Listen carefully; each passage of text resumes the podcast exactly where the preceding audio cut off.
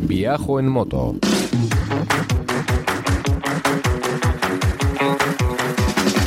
Un podcast de viajes, de aventura, de lugares lejanos o no tanto, y de grandes viajeros o no tan grandes. Hola estimada chavalería, aquí comienza Viajo en Moto, el programa de los viajes en moto. Con Roberto Naveiras. Con traje de geisha en Asturias, en el norte de la península ibérica. Hablamos de viajes en moto, viajes en camión, viajes en furgoneta y mil cosas más. Viajoenmoto.com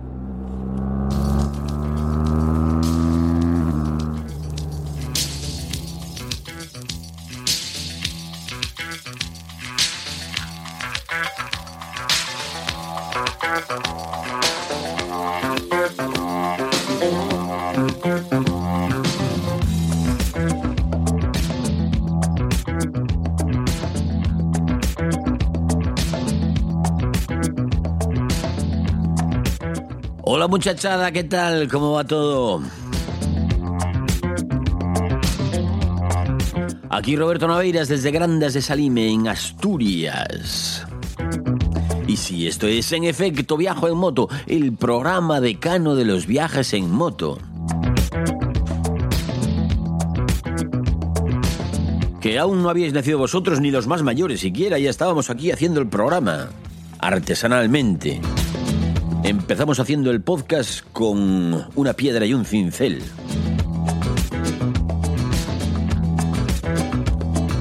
Y antes de empezar a contaros nada, ahora que ya tenemos micrófono y dejamos la piedra y el cincel atrás, antes de comenzar quiero contaros, quiero que sepáis que si tenéis que contratar un seguro de lo que sea, de moto, de coche, de camión, de furgoneta, de viajes, de decesos, de hogar, de lo que sea, por ser oyentes de Viajo en Moto ya tenéis un mínimo del 10% de descuento en Catalán Occidente principalmente, pero si ahí no sale, buscamos por otra parte.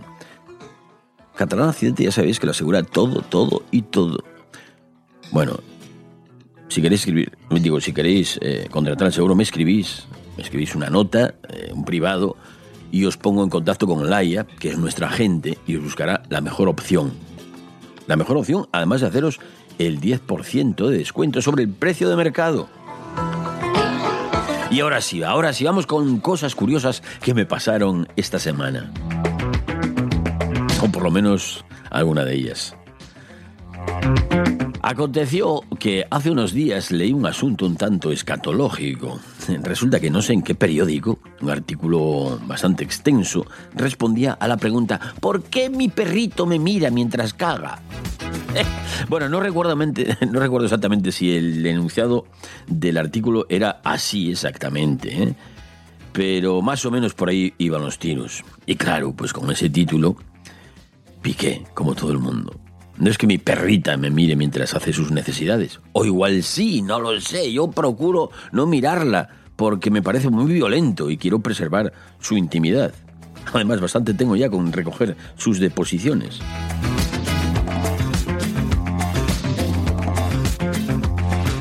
El caso es que decía el artículo en cuestión que los perros se sienten muy vulnerables cuando están haciendo sus necesidades y que por eso miran al dueño para sentirse seguros mientras cagan. Mira tú qué cosas.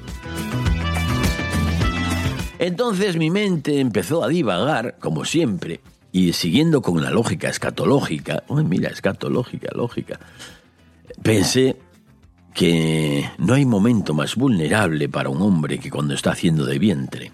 No solo para los perros es la cosa esta de la vulnerabilidad. Es para todo el mundo. No hay nada tan, tan inofensivo como un hombre cagando.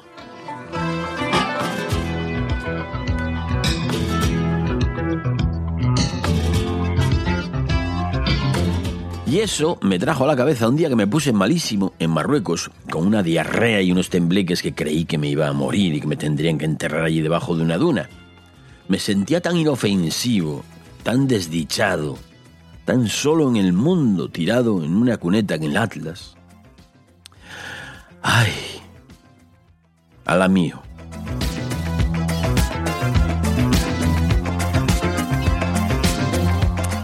Y este aquí que llevaba yo por aquel entonces un diario de viaje. y os voy a leer mm, la página correspondiente o las páginas correspondientes a aquel día para que os vayáis, os vayáis haciendo una idea de lo que estoy hablando. No, digamos que no lo voy a leer entero, voy a leer nada más la entradilla, una entradilla un poco extensa. Y esto empieza eh, entre las dunas de, de Erchevi, en las puertas del desierto del Sáhara, mientras yo dormía al raso.